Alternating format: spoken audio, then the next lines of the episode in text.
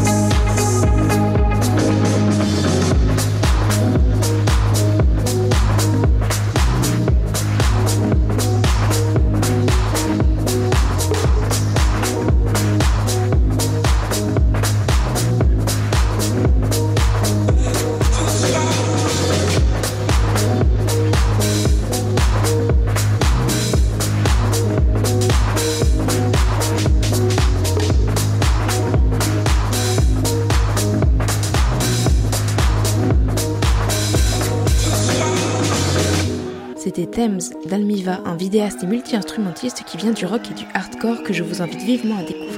Le lien de son site est dans la description. Passons à présent à l'explication par son créateur Bertrand de Zoteux d'un film OVNI qui répond au nom d'Harmonie, dont vous pouvez visionner la bande-annonce en lien dans la description. Bonjour euh, Bertrand de Zoteux. On va parler aujourd'hui de ton film euh, Harmonie, qui est un film d'animation de 20 minutes, qui a été coproduit par l'école municipale des beaux-arts de Gennevilliers, la galerie Édouard Manet et par toi-même. Est-ce que dans un premier temps tu peux euh, pitcher ton film? Oui, bonjour. Euh, Harmonie, c'est l'histoire d'un envoyé de l'humanité qui s'appelle Jésus Pérez, qui euh, débarque sur la planète Harmonie pour l'explorer, pour découvrir un peu ses habitants. Et donc ces habitants, il rencontre les habitants de cette planète qui sont tous différents et qui comprennent le français. Je m'appelle Jésus Pérez. J'ai 33 ans. Je suis un messager venu de la planète Terre. Je voyage à travers l'univers pour découvrir de nouveaux mondes. Ma prochaine destination est la planète Harmonie. Mais d'où vient ce nom, Harmonie? Pour les poètes, il s'inspire des montagnes multicolores de la planète. Pour les musiciens, c'est un hommage aux voix enchanteresses de ses habitants. Pour les scientifiques, ce nom provient d'un miracle génétique qui permet à tous les animaux de se reproduire entre eux sans distinction d'espèces. Peut-être un mot sur ton parcours et tes autres films. Tu as fait les Arts déco de Strasbourg, suivi du Frénois, et on peut euh, voir tes films dans des institutions euh, muséales, des centres d'art contemporain. Tu as par exemple fait Le Corso en 2008, qui est une animation en 3D, L'Histoire de la France en 2012, et En attendant Mars en 2015 avec des marionnettes. Comment t'es venue euh, cette idée? Tu fais souvent des choses un peu fantasques et surréalistes, dans un univers fantastique qui est proche de la science-fiction. Je dis pas de, je dis pas de bêtises si je, je c'est tout à fait vrai. En fait, la science-fiction est, pour moi un moteur euh, très important d'invention d'histoire et de monde. Et le surréalisme aussi, en fait, euh, avec euh, des des gens comme Jean-Christophe Averti, qui est un réalisateur de télévision, qui a beaucoup utilisé l'incrustation à la télévision et qui était un peu un héritier du surréalisme. Comment on pourrait te définir? Est-ce que tu préfères le terme cinéaste, plasticien ou, vidéaste? Je me pose pas trop la question, moi, artiste. en voyant ton film, j'ai tout de suite pensé à, un artiste comme Ed Atkins, par exemple. Est-ce que euh, tu avais d'autres euh, références en tête quand tu l'as réalisé? Alors, euh, moi, mais les références pour ce film-là venaient pas forcément de l'art contemporain, mais plutôt de la bande dessinée donc euh, une bande dessinée qui s'appelle Les Mondes d'Aldébaran de Léo, où en fait euh, c'est un sous-genre de la science-fiction qui s'appelle le Planète Opéra, où les, protagonistes euh, découvrent de nouvelles planètes. J'aimerais maintenant qu'on parle, si tu veux bien, de la part de bricolage et d'artisanat qu'on peut retrouver dans, tes productions en général. Est-ce qu'il y a déjà un terme en fait pour parler de ce que tu fais entre le, bug, le lag et peut-être le glitch, même dans la composition de tes modélisations, comment tu les penses, comment tu les crées? En fait, souvent la 3D c'est fait par des studios. Pour l'industrie, c'est pour la publicité, le cinéma au grand public et les jeux vidéo. Et donc euh, souvent, euh, ces gens-là visent à faire du réalisme et à gommer un peu les spécificités des, outils. Et moi, ce que j'essaie de faire, c'est de montrer euh, un peu de soulever le capot et puis de montrer qui a, comment ces outils fonctionnent, donc avec toutes les maladresses que ça comporte. Est-ce que dans la modélisation 3D, par exemple, tu, tu dessines tes personnages déjà avec des problèmes ou après c'est au niveau du code que tu viens interférer Non, les problèmes surviennent euh, dans les, logiciels, la technique en fait. Euh, comme je suis autodidacte en fait, donc euh, il y a plein de trucs que je fais mal, que je sais pas faire. Je trouve ça intéressant parce que ça fait des images qu'on n'a pas l'habitude de voir. Et en fait, souvent c'est des erreurs qui sont involontaires mais qui, qui, parfois me donnent des idées en fait, des idées pour caractériser les personnages ou des trucs comme ça. Ta démarche est à la fois hybride dans le fond, puisque dans Harmonie on voit le personnage de, de Jésus Pérez qui a l'allure d'un Christ euh, byzantin qui parle à des créatures euh, vraiment bizarres. Enfin, on peut peut-être parler d'un bestiaire. Et euh, ta démarche, elle est aussi hybride dans la forme, puisque tu mêles à la fois une démarche anthropologique, de biologie, tu parlais de, BD aussi tout à l'heure, avec l'exploration de, cette planète. Je sais que tu exposes habituellement plutôt dans les centres d'art contemporain. Par exemple, on a pu voir tes, œuvres au Palais de Tokyo, aux abattoirs de, Toulouse ou encore au Centre Pompidou et à l'étranger. Et là, c'était la première fois que ton film était projeté dans une salle de cinéma. Qu'est-ce que ça change pour toi ce qui est appréciable dans la salle de cinéma, c'est que les spectateurs en fait regardent le film du début à la fin, alors que dans un centre d'art contemporain, les films tournent en boucle, donc souvent les gens arrivent au milieu, ils voient la fin après le début. Enfin bon, c'est pas très confortable comme dispositif. Ce qui est important aussi, c'est ce, qui est nouveau, c'est la réaction du public, puisque dans une salle de cinéma, tout le monde voit la même chose en même temps. Donc voilà, si, si le film les amuse, s'il y a de l'humour, ils peuvent réagir en fait. Donc on a une salle qui est beaucoup plus vivante, alors que dans l'art contemporain, chacun a pris le film un peu à un endroit différent et puis euh, est plus sensible à, des références sans forcément avoir une réaction très spontanée. J'aimerais maintenant qu'on parle un peu euh, de l'univers euh, surréaliste. On débarque sur une planète qui est vraiment étrange avec des couleurs arc-en-ciel et tous tes personnages, j'en parlais tout à l'heure, sont, sont, très bizarres. Et en même temps, donc Jésus, ton protagoniste, va apporter des, des présents, des cadeaux très normaux entre guillemets. ça se représente sous forme de carton où on peut lire Cure Royal, Banofi ou encore 4G. Comment tu as eu cette idée-là d'apporter tout ça? Je sais plus en fait, euh, mais je voulais en fait qu'il y avait quelque chose d'un peu de colonisateur de la part du personnage humain qui arrive un peu à amener euh, ce qu'il ce estime être des cadeaux mais qui sont aussi à double tranchant parce que ça peut être des cauchemars aussi. Je vois, la 4G c'est quand même quelque chose qui est un progrès en fait qui nous permet de communiquer de, n'importe quel endroit et en même temps c'est quelque chose qui nous enferme dans. Euh, il y, a des inconvénients à, ne, pas pouvoir être tranquille sans avoir de notifications, de mails, de, choses comme ça. Euh, on voit beaucoup les gens euh, sur leur téléphone euh, dans la rue, dans le métro, alors qu'ils pourraient juste observer ce qu'il y a autour d'eux. Et moi, le, moi le premier, hein, mais c'est comme le bisphénol A, je pense que c'est un truc qui était dans les biberons, qui est très mauvais, alors que je pense que c'est un composant qui devait aider à, produire un certain type de matériau, qui était pratique, mais on s'est rendu compte que c'était un poison. Des cadeaux à double tranchant, quoi, amènent à la fois un progrès technique, puis des inconvénients. Donc je laisse les spectateurs un peu se débrouiller avec ça. On rigole vraiment énormément. Plusieurs choses contribuent à ça. À la fois euh, le, doublage qui est fait par euh, Jonathan Martin avec une voix qui est très particulière. J'aimerais t'entendre euh, dire un mot là-dessus. Et aussi par les réponses en oui ou en non seulement qui sont chantées par toutes les créatures que croise Jésus Pérez. Voilà, déjà peut-être un mot sur la direction de, de Jonathan Martin. Quelles indications tu lui donnais pour ce doublage? Donc Jonathan Martin, c'est un ami en fait qui n'est pas du tout acteur, qui est artiste aussi, et qui rêvait de faire des doublages de dessins animés. Donc on a essayé plusieurs directions pour Jésus Pérez, et finalement on est, on est arrivé à quelque chose de très neutre, euh, qui était un peu l'idée du doublage russe. En fait, quand on voit un film doublé en russe, euh, souvent il y a une voix qui fait tous les personnages, ou deux voix, et qui reste très flegmatique, euh, très froide. On trouvait ça drôle que le film, que le personnage est comme, soit comme doublé, donc c'est un peu voilà, la, la décision qu'on a prise. Et pour les voix en réponse en oui ou un non seulement? Je me suis dit, ben, en fait, c'est un humain qui rencontre des extraterrestres. Donc je me suis inspiré du film euh, Arrival de Denis Villeneuve, où en fait il y a cette tentative de communiquer avec des habitants d'un autre monde. Et je me suis dit, bon, ben là, le film, pour que ce soit plus simple euh, et plus, surprenant, en fait, ils comprennent le français d'emblée. Comme ça, il n'y a pas du tout cette, cet obstacle de, compréhension de la langue. Sauf que, comme c'est des êtres numériques qui ont été faits sur ordinateur, ils ont un côté binaire. Donc en fait, dans, leur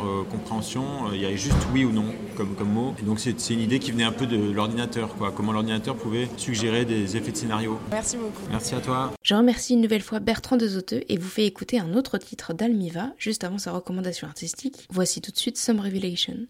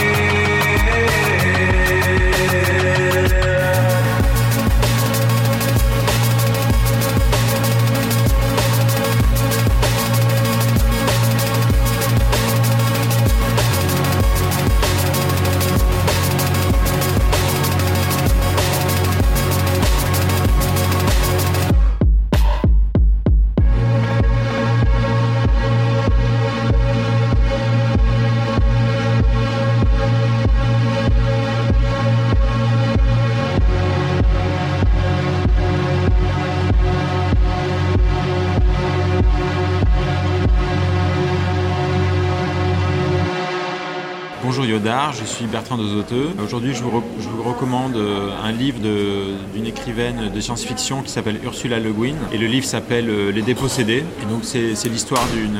C'est sur une planète où, en fait, il y a une société qui ressemble assez à la nôtre, qui est assez libérale et capitaliste. Mais il y a un petit groupe de, rebelles qui s'exilent sur une lune en face de cette planète et qui vit, qui veut vivre en, total communisme, en fait, et tout partager, qui n'est pas l'idée de propriété sur cette, dans cette communauté. C'est un livre extraordinaire parce qu'il rend possible d'autres modèles de société et en montrant quels sont leurs avantages, leurs inconvénients et qui, qui peut nous permettre de nous questionner sur euh, notre propre société. C'était Some Revelation d'Almiva qui conclut ce podcast du camp Il y en a plus, il y en a encore, spécial Clermont-Ferrand. Je vous retrouve dimanche prochain, 18h, pour une nouvelle émission. Très bonne semaine à vous.